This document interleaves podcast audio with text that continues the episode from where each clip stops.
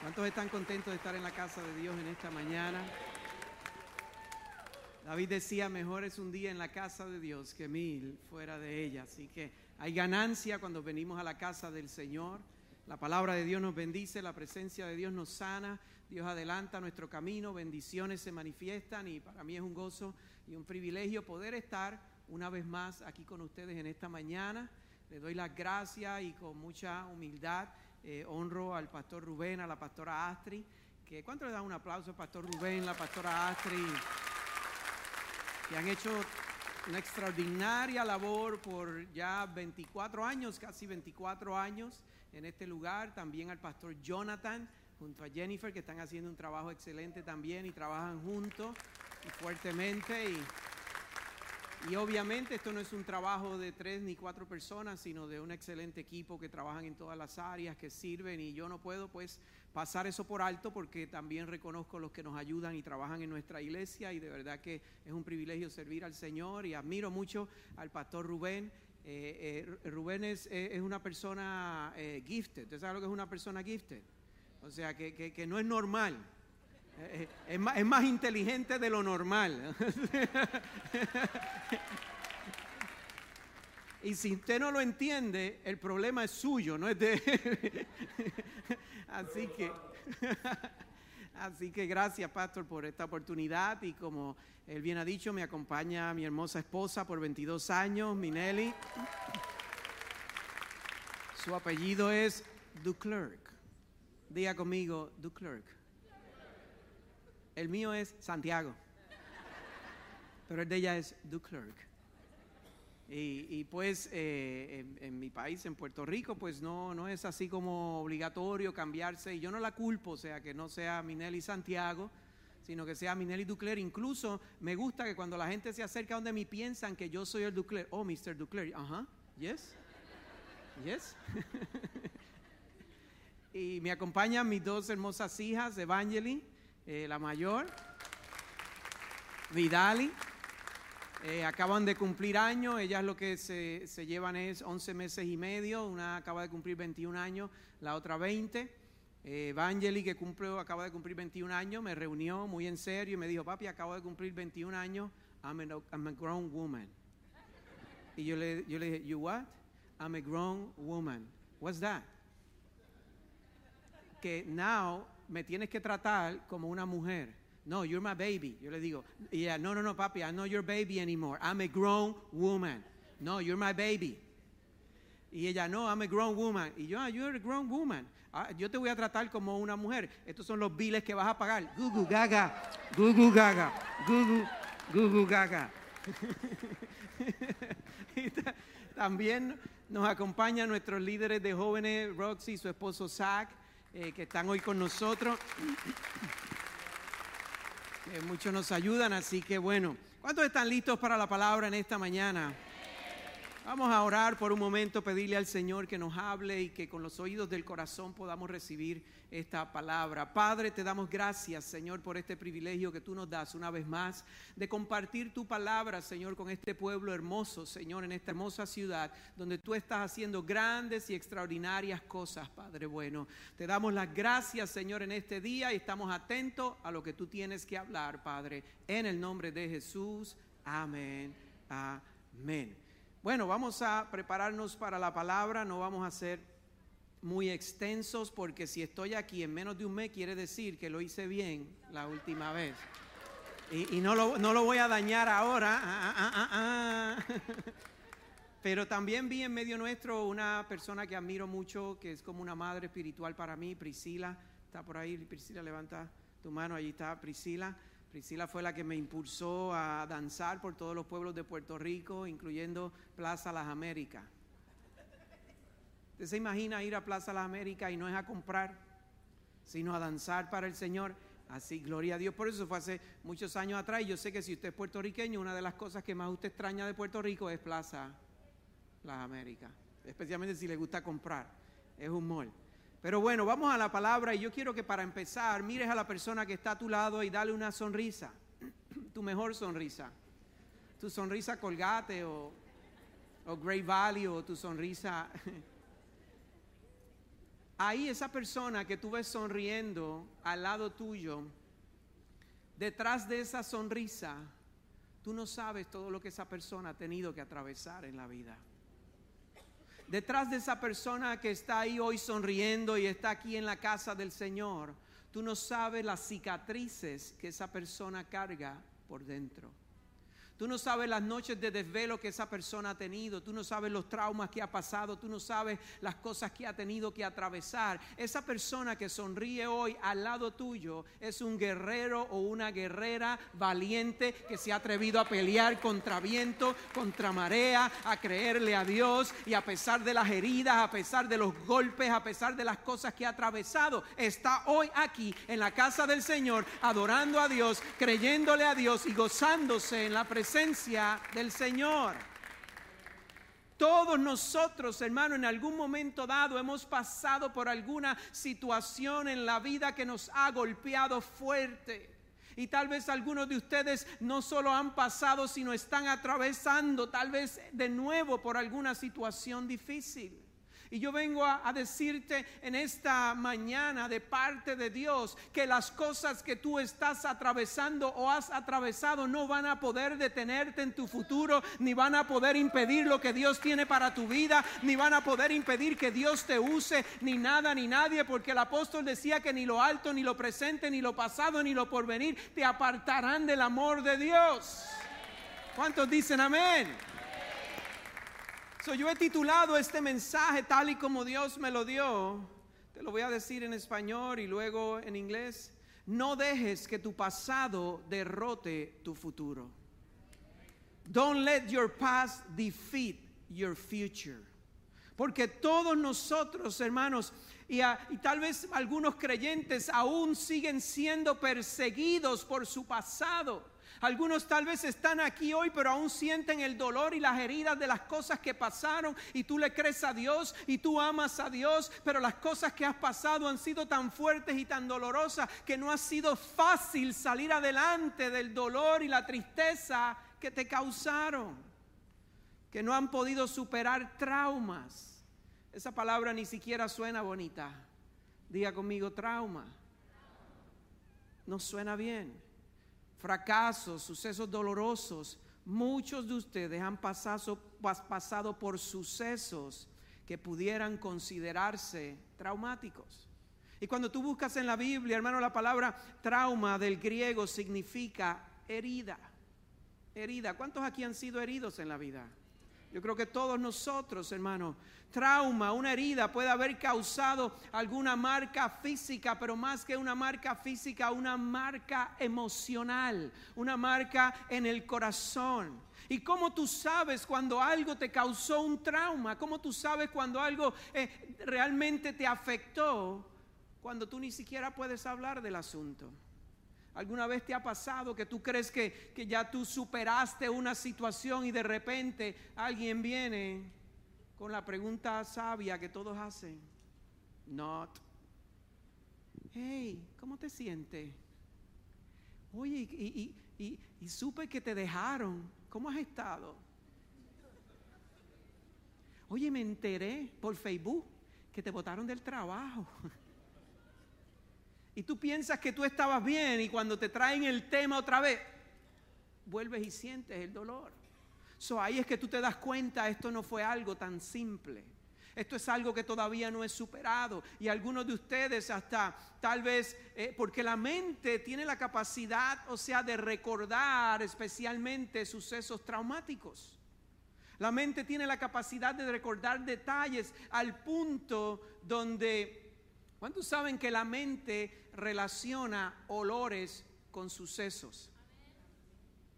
Algunos de ustedes eh, eh, llevan ya a lo mejor 10, 20 años y, huelen un perfume. Ay, esto me acuerda a Georgie en la, en la high school. Y tu esposo te dice, ¿qué tú hueles? Mm, nada, nada. Georgie. Siempre pensé que me iba a casar con Georgie. Y, y han pasado 800 mil años y ese perfume, ¿te acuerdas, Georgie? O te pasa alguien así por el lado. Xiomara. Ese era el perfume de Xiomara. Y, tu esposa te dice, ¿quién es Xiomara? No, no, no. Porque la mente tiene la capacidad de recordar sucesos importantes en nuestra vida. Y, es cómico, pero a veces es doloroso.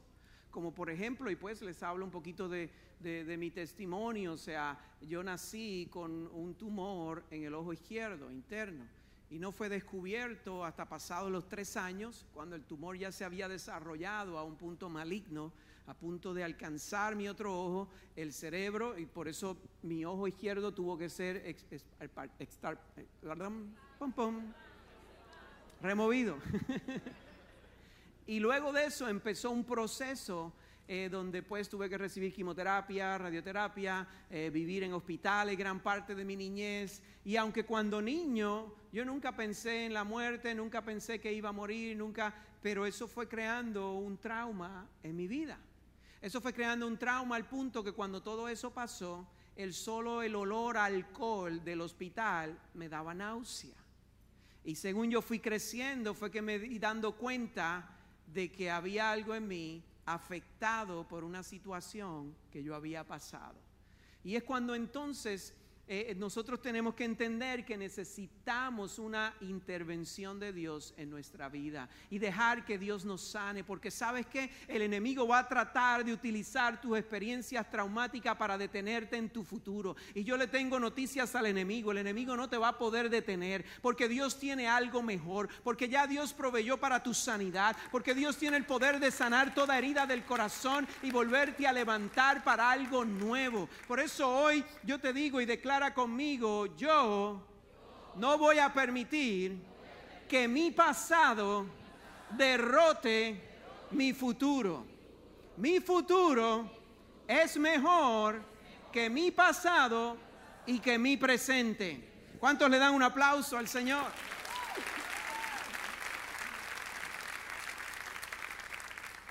Pero nosotros, hermanos, no somos los únicos que hemos pasado por traumas. Oh, grandes hombres y mujeres de Dios en la Biblia pasaron también por traumas. Y Dios aún así los usó poderosamente, los restauró, los levantó y los usó para ser de bendición a otros. ¿Cuántos recuerdan la historia de Moisés? Moisés pasó por un trauma. Moisés quedó tan traumatizado que huyó y por 40 años estuvo escondido en otro lugar. Al punto que cuando Dios lo fue a buscar nuevamente, él tenía excusas preparadas para Dios. ¿Cuántas veces Dios no ha ido tras de ti a buscarte para servir a sus propósitos y, tienes excusas preparadas para Dios? Moisés tenía excusas por el trauma que había pasado. Él decía, yo, yo, yo no soy la persona. Mira, no puedo ni, hablar y hasta Dios se enojó con él pero no fui yo el que te di la boca. Moisés estaba traumatizado, no quería volver para atrás. ¿Cuántos se acuerdan la historia de Joseph? De José, que fue vendido por sus hermanos. Una niñez traumática, rechazado por sus hermanos. Su madre murió a temprana edad cuando él era solo un niño. Ahora es vendido por sus hermanos a un lugar extraño y él es promovido por Dios pero cargaba en su corazón la marca de lo que pasó durante su niñez. Hermano, y lamentablemente en los años que llevo de consejería como consejero de familia hay gente cargando con marcas y dolores de hace muchos años que Dios quiere sanar de una vez y por todas en tu vida que Dios quiere sacarte de una vez y por todas de ese dolor. Y va a haber gente que vas a tener que perdonar, va a haber personas que vas a tener que let go, porque sabes que mientras tú cargues en tu corazón resentimientos contra alguien por lo que te hicieron, vas a limitar tu vida de lo que Dios quiere hacer contigo. Dile al que está a tu lado, hay que perdonar. Dile, move on. Porque sabes qué? Cuando no perdonamos, pretendemos que alguien sufra mientras nosotros somos los que estamos tomando el veneno. Y perdonar no es una emoción. ¿Cuántos de ustedes cuando alguien le hace algo malo dicen, ay, yo me siento bien emocionado en perdonar a esa persona? Siento un deseo de perdonar lo que no lo puedo contener. No. O sea, hasta cuando a usted alguien le hace algo malo, aunque usted es creyente, usted dice, wow, yo no sabía que yo podía pensar algo tan malo contra alguien. Porque el perdonar es una decisión. sea tu papá, sea tu mamá, sea tus hermanos, sea alguien en la iglesia. Hoy lamentablemente hay gente en iglesias que vinieron de otras iglesias y vinieron heridos de esas otras iglesias y no quieren servir en la iglesia porque dicen, llegaron a aquella otra iglesia, Señor, úsame. Y se fueron de aquella iglesia, me fui porque me usaron. Pues es momento de perdonar. Amén. Diga conmigo, Padre, en el nombre de Jesús, yo perdono a los que me han herido, aunque ellos no lo reconozcan. En el nombre de Jesús. Amén. Ah, ahora respire. Ah, es mejor. Es mejor allá ellos con Dios. Hay, hay promesas de todas clases. Dios promete, Dios proveerá todas mis necesidades conforme a su riqueza en gloria, pero también Dios promete, la venganza es mía, gracias Señor. O sea, you do it, you do it. Pero mira lo que dice el Salmo, o primero vamos a Génesis, capítulo 41, verso 50 al 51. Mira lo que hizo José. Dice, y le nacieron a José dos hijos antes de que llegaran los años de hambre, los que le dio a luz a Senat, hija de Potifera, sacerdote de On, y al primogénito José le puso por nombre Manasés. Diga conmigo, Manasés. Porque dijo, Dios me ha hecho olvidar todo mi trabajo y toda la casa de mi padre.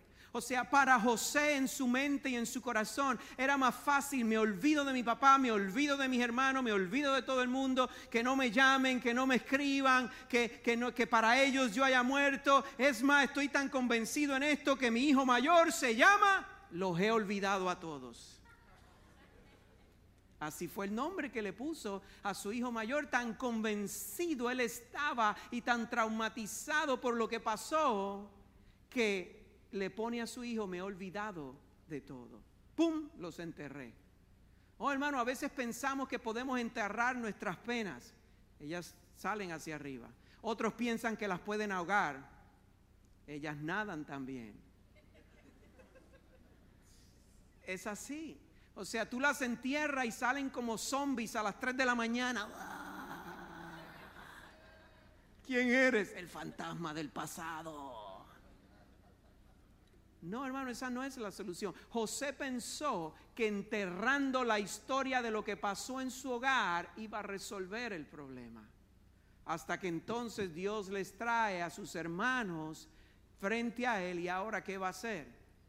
Él trató hablándole, hablándole inglés cuando era un, jíbaro del campo, eh, porque sabe que la palabra dice que José les habló a través de un intérprete, que quiere decir que no les habló en hebreo, les habló en idioma egipcio, pero eventualmente tuvo que perdonar a sus hermanos. Y no sé por qué enfatizo tanto en esto, pero entienda bien, o sea, no vale el esfuerzo ni la pena, como lo quieras decir, eh, no vale tu tiempo, no vale tu sacrificio, que estés perdiendo de lo nuevo que Dios quiere hacer contigo por el error que alguien cometió en tu contra esa persona tendrá que rendirle cuentas a Dios. Pero tú le sirves a un Dios de justicia, tú le sirves a un Dios de restitución, tú le sirves a un Dios que te va a devolver el tiempo perdido, porque a veces decimos, ¿y quién me devuelve el tiempo perdido? Dios te devuelve el fruto del tiempo perdido. Dios restituye lo que comió el saltón, la oruga, eh, lo que el enemigo te robó, Dios te lo devuelve. Si tú lo puedes creer, dale un aplauso fuerte al Señor.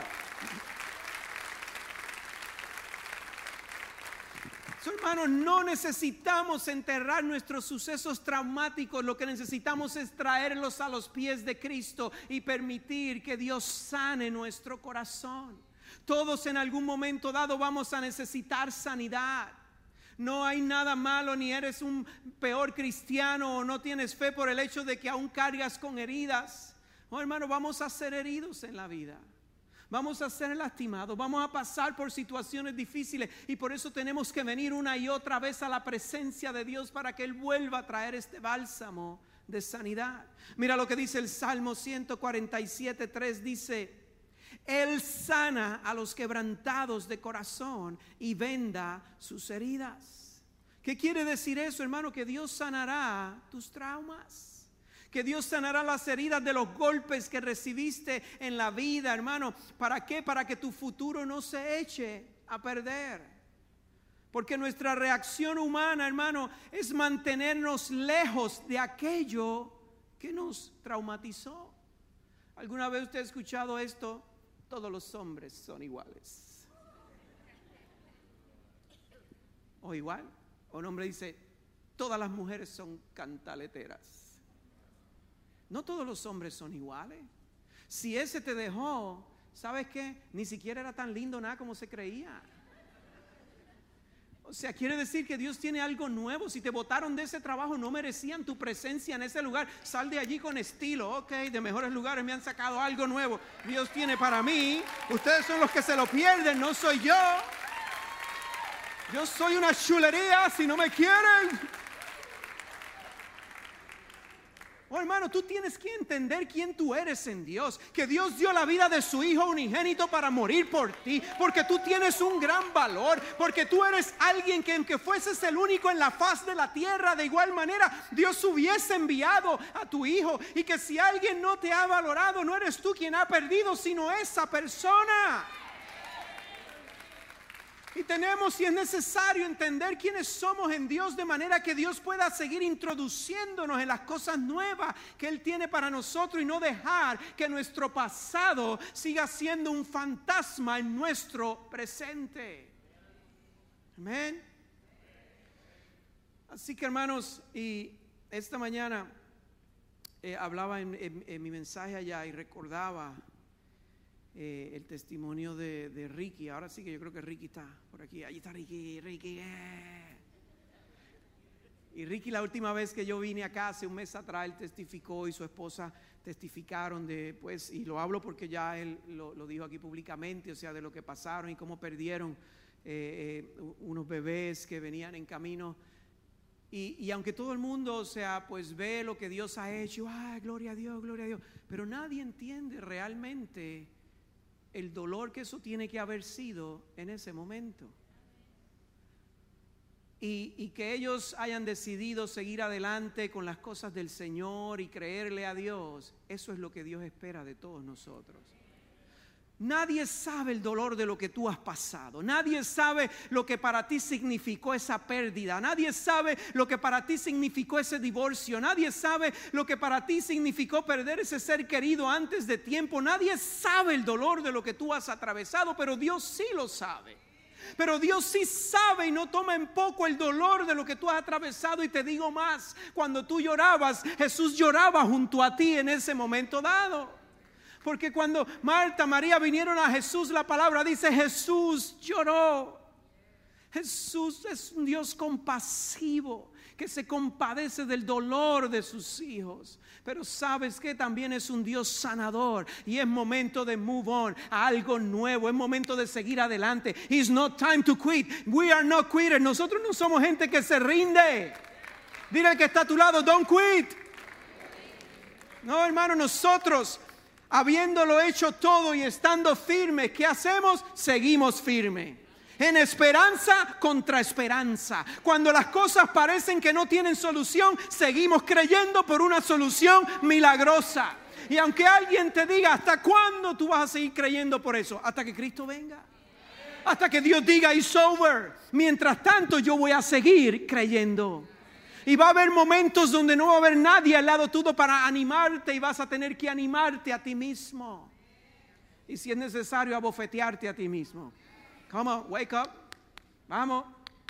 Hay que salir a trabajar, hay que seguir adelante. Maquíllate, prepárate, da tu mejor cara. Bota la bata de la depresión. Yo se los enseñé la otra vez. usted sabe lo que es la bata de la depresión. ¿Cuántos no saben lo que es la bata de la depresión? Es ese trapo viejo que usted sigue guardando en ese closet y cada vez que está triste se lo pone. Y eso tiene boquetes por todos lados y usted ya ni lo lava, lo vuelve a enganchar, lo tira en la gaveta. Y usted dice, y, que se atrevan a tocarle eso. Eso es sagrado. Yo tenía una, me hicieron botarla.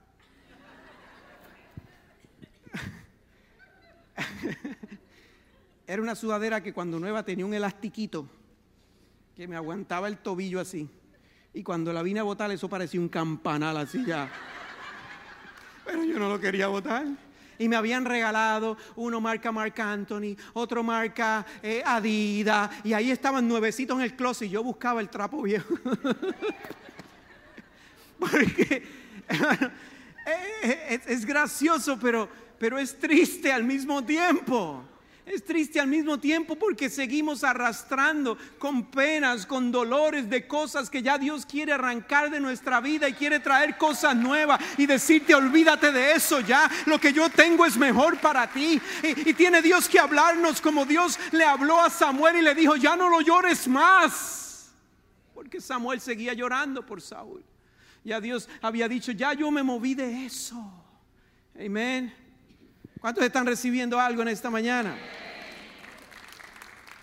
Hermano, a veces los, eh, los traumas ocurren por errores cometidos por nosotros mismos.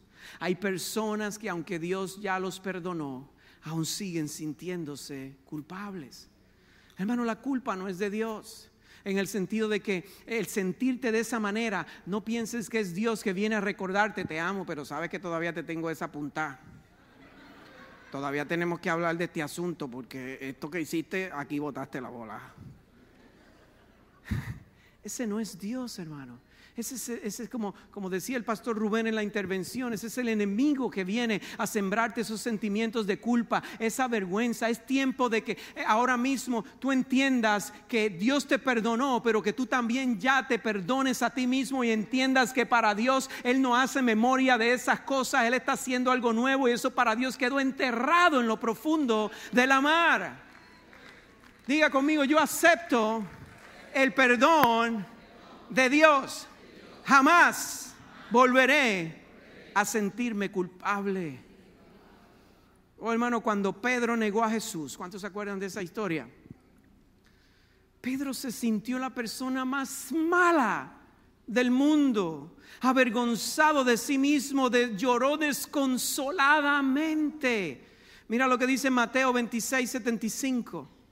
Dice, y Pedro se acordó de lo que Jesús había dicho, antes que el gallo cante, me negarás tres veces. Y saliendo afuera, lloró amargamente. Hermano, cuando dice que Pedro lloró amargamente, no, no es que lloró finamente como algunos lloran. No, cuando dice que lloró amargamente es que lloró a gritos. Lloró a gritos por el dolor que sentía de haber traicionado a Jesús. So, ¿Por qué tú crees que eh, Jesús dijo, he orado para que tu fe no falte? Porque Jesús sabía que cuando esto sucediera, la preocupación o la ocupación o el concern de Jesús no era lo que Pedro iba a hacer, sino el efecto que esto iba a traer en el corazón de Pedro luego de que él cometiera este error. ¿Y cómo tú sabes, pastor, que eso no era lo que Dios estaba Jesús hablando de negarlo? Porque cuando él tuvo un encuentro de nuevo con Jesús, Jesús no le pidió ninguna explicación. La palabra dice que Jesús lo miró. Si hubiéramos sido nosotros mirando a Pedro, le diríamos, te cojo a las tres, a las tres, te cojo, está frito, frito, frito, frito.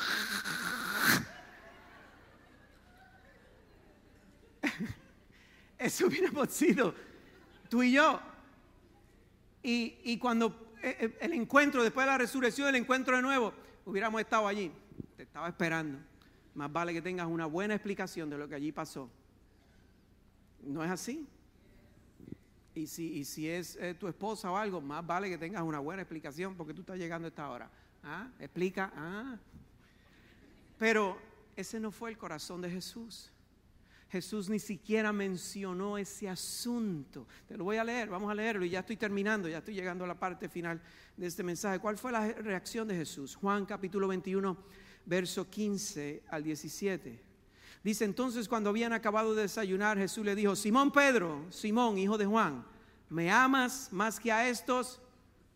Y Pedro le dijo, sí, si fuéramos nosotros hubiera dicho, no te creo, ¿por qué me, por qué me negaste? Ahí dice que me ama, compruébalo, muestra. No, y entonces, mira lo que hace Jesús, contrario a reclamarle, cuando Pedro le dice que sí, le da la encomienda de su ministerio. Le dice, apacienta mis corderos. Oh, hermano, mira, sigo leyendo. Dice, y volvió a decirle por segunda vez, Simón, hijo de Juan, ¿me amas? Pedro le dijo, sí Señor, tú sabes que te quiero. Jesús le dijo, pastorea mis ovejas. Le dijo por tercera vez, Simón, hijo de Juan, ¿me quieres? Y Pedro se entristeció por la tercera vez, le dijo que le dijo, ¿me quieres? Y le respondió, Señor, tú lo sabes todo, tú sabes que te quiero. Y Jesús le dijo, apacienta mis ovejas. Hermano, Jesús no le reclamó nada. Nosotros los seres humanos queremos explicaciones y en el momento que Pedro se sentía descalificado, ¿cuántas veces tú no te has sentido descalificado? ¿Cuántas veces tú no te has sentido que tú no eres la persona? Que, el pastor se equivocó al, al, haberte puesto en esa posición o tú te sientes que tú vas a fallar y vas a fracasar porque tú te sientes que eres una persona descalificada. Oh hermano, si vamos a hablar de cualificar, yo te tengo noticias. Aquí todos fuimos descalificados. Yo fui descalificado, todos fuimos descalificados. Si por descalificación eh, se, se refiriera, hermano, ninguno de nosotros cualificaríamos para ninguna obra del Señor, porque precisamente como cantábamos, no es por nuestras obras, sino por la gracia y el favor inmerecido de Dios, el sacrificio de Jesús en la cruz, que tú y yo hoy merecemos las bendiciones de Dios gracias a lo que Jesús ganó en la cruz. ¿Cuánto le dan un aplauso al Señor?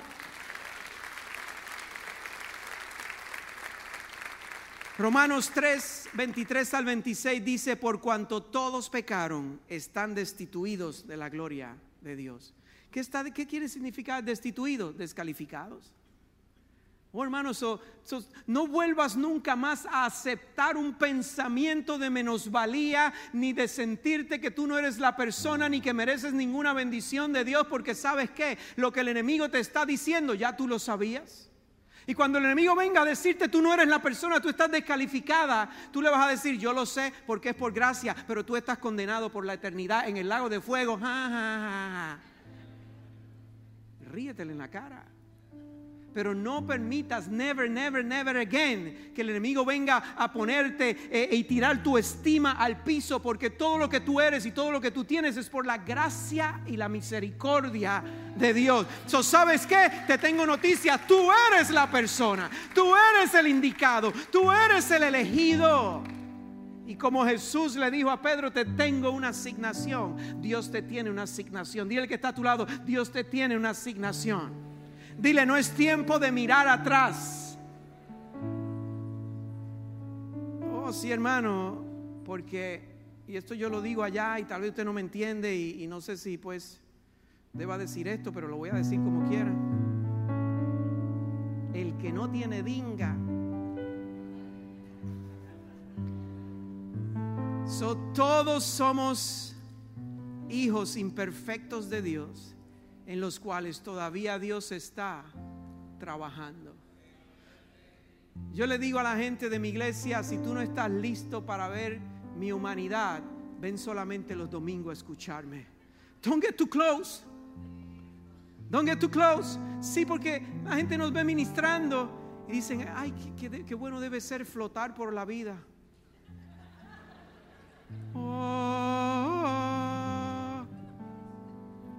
Hermanos, somos tan humanos como ustedes, cometemos errores. esa es la gloria de Dios, que le ha placido tomar vasijas de barro y lo que para el mundo no valía nada, para glorificar su nombre, para exaltarse. Y Él toma las áreas de debilidad que tú tienes y te fortalece y glorifica su nombre. Dale ese aplauso al Señor.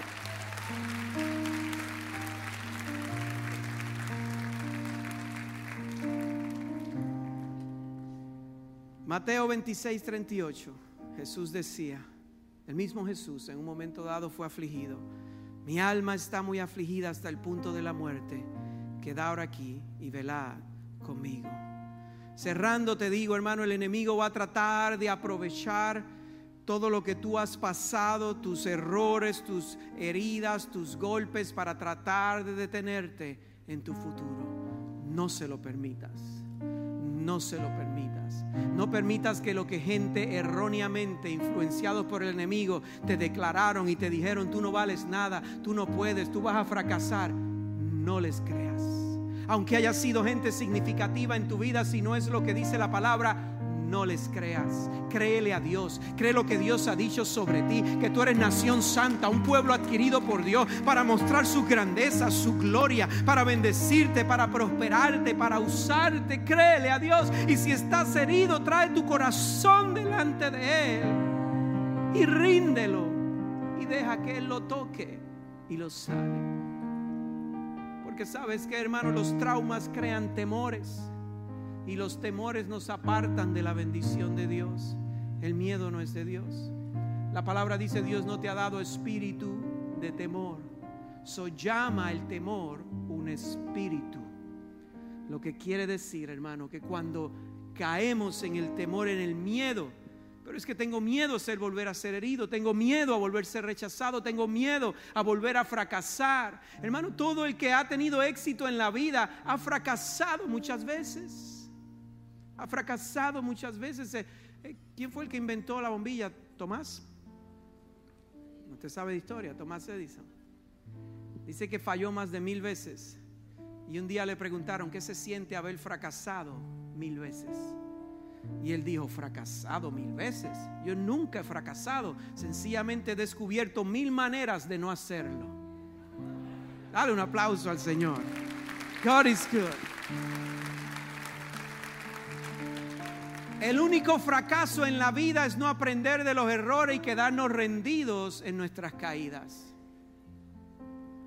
Hermano, pero es necesario creerle a Dios, porque la mente nos traiciona. La mente está programada a reaccionar de acuerdo a lo que percibe naturalmente. Y yo te voy a probar que la mente nos traiciona. Te voy a hacer una prueba. Se la hice a la iglesia la primera reunión y todo se colgaron pero aquí no se van a colgar. Amén. Are you ready?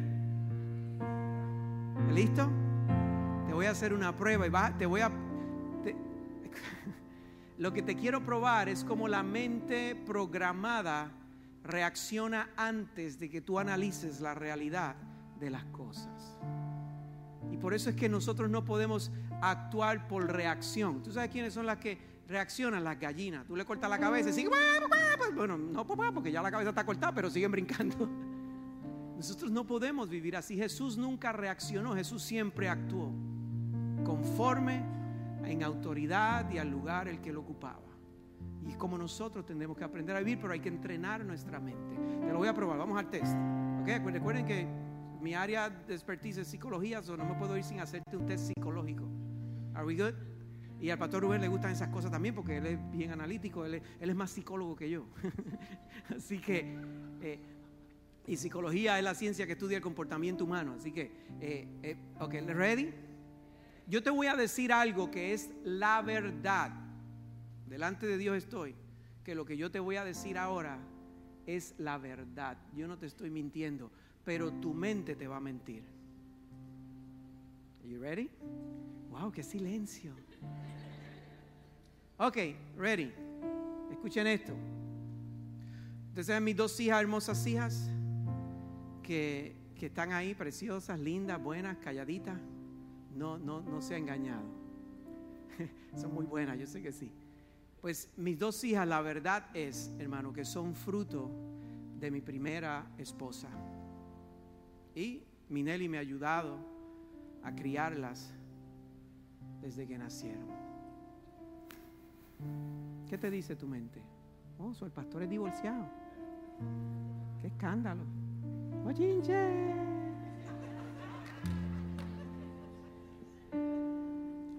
Le estoy diciendo la verdad, ellas son fruto de mi primera esposa. Mi primera y única, porque yo nunca me he vuelto a casar. Mi primera esposa es Minelli. Es la única que he tenido, no tengo otra. Pero te estoy diciendo la verdad, ellos son fruto de mi primera esposa y ella es la verdad, me ayudó a criarlas. Pero ¿qué te dice tu mente inmediatamente? Wow, es divorciado. Yo creo que el pastor Rubén no sabía eso. ¿Cuántos se colgaron? Algunos van a mentir encima de eso.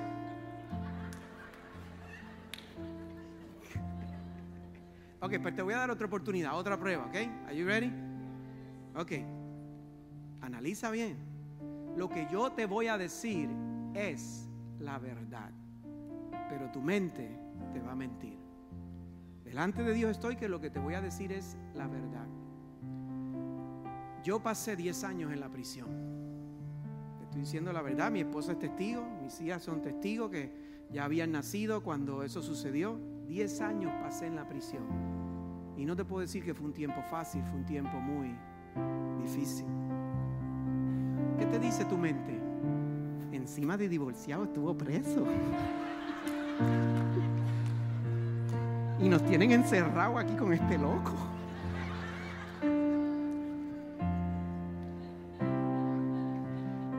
Hermano, yo estuve 10 años en la prisión trabajando como consejero de salud mental. Porque esa es mi profesión.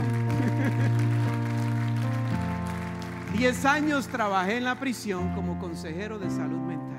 Hermano, ¿qué te, quiero enseñar con todo esto? Que por eso la palabra dice renovaos, renovaos en el entendimiento de vuestra mente. O sea, tenemos que desarrollar la mente de Cristo. Tenemos que vernos como Cristo nos ve. Tenemos que dejar de vernos como gente derrotada. Tenemos que dejar de, de permitirle al pasado que venga a controlar nuestro presente. Tenemos que sacudirnos de esas cosas y decir, Señor, yo te voy a creer a ti. Yo voy a seguir hacia adelante. Yo voy a caminar hacia la meta. Yo voy a aceptar tu perdón, a tu restauración restauración y aquí estoy para servirte porque yo sé que las cosas viejas pasaron y todas están siendo hechas nuevas.